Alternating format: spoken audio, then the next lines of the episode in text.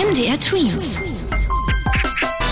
Dein 90 Sekunden Corona-Update. Für eine Überraschung hat am Wochenende Thüringens Regierungschef Bodo Ramelow gesorgt. Der hat davon gesprochen, die meisten Beschränkungen in Thüringen ab dem 6. Juni wieder aufzuheben, weil es in einigen Regionen wochenlang keinen neuen Corona-Fall gab. Stattdessen soll es vor allem nur noch Maßnahmen in einzelnen Städten und Kreisen geben, wenn es da einen neuen Ausbruch geben sollte. Mittlerweile hat er aber klargestellt, in öffentlichen Verkehrsmitteln zum Beispiel soll es auch in Thüringen weiter eine Maskenpflicht geben.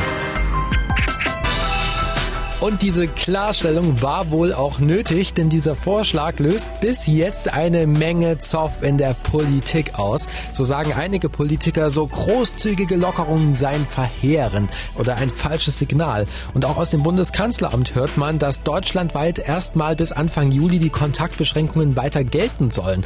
Unterstützung für den Vorschlag aus Thüringen gibt's aber auch, denn jetzt will man auch in Sachsen ganz grundlegend lockern und vom Krisenmodus so langsam wieder in die Normalität zurückkehren. In Deutschland werden die Zahlen ja auch insgesamt immer besser. Dass das Virus aber noch nicht besiegt ist, zeigen erneute Ausbrüche in einzelnen Städten, wie zum Beispiel in Frankfurt und in Leer. In diesen Städten gab es bei einem Gottesdienst und einer Wiedereröffnung einer Gaststätte viele Neuansteckungen. Da wird jetzt geprüft, ob man sich auch an alle Regeln gehalten hat. MDR Twins.